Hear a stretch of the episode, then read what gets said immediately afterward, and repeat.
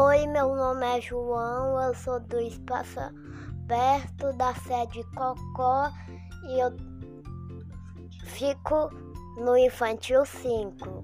O Sol é uma partícula que faz nós vivemos, é uma estrela que fica de manhã. Sem o Sol não existiria a Terra, não existiria os humanos e nem existiria a, o dia. O Sol é muito quente e ninguém consegue chegar perto. Ele é a maior estrela que existe. O Sol também faz as nuvens viverem, e senão não ia ter chuva.